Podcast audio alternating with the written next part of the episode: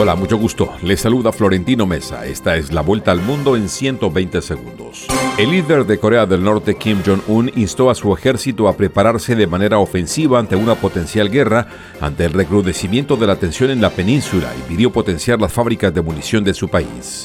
Los dirigentes de los países de África Occidental opuestos al golpe de Estado en Níger se reúnen este jueves en la capital de Nigeria para una cumbre crucial después del fracaso del ultimátum lanzado a los militares que tomaron el poder. China condenó hoy enérgicamente las últimas medidas tomadas por Estados Unidos para limitar las inversiones estadounidenses en ciertas empresas tecnológicas chinas y advirtió a Washington que Pekín protegerá firmemente sus derechos e intereses.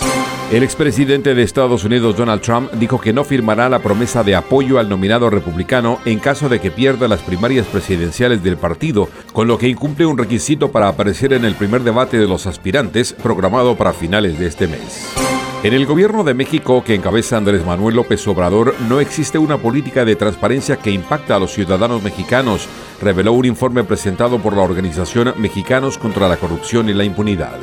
El candidato presidencial ecuatoriano Fernando Villavicencio fue asesinado en Quito, tras lo que el gobierno declaró un estado de excepción por 60 días para garantizar el desarrollo de los comicios cuya fecha se mantiene el 20 de agosto. La denuncia de la Fiscalía de Colombia sobre un presunto plan de la guerrilla del ELN para asesinar al jefe del Ministerio Público, Francisco Barbosa, sacudió las negociaciones de paz entre el gobierno y los rebeldes, que pactaron recientemente un alto el fuego bilateral. La muerte violenta de una niña de 11 años ocurrida en las afueras de Buenos Aires, cuando dos jóvenes pretendían robarla, paralizó la campaña electoral en Argentina, país que celebra primarias el próximo domingo. Los candidatos anunciaron la suspensión del cierre de campaña. Esta fue la vuelta al mundo en 120 segundos.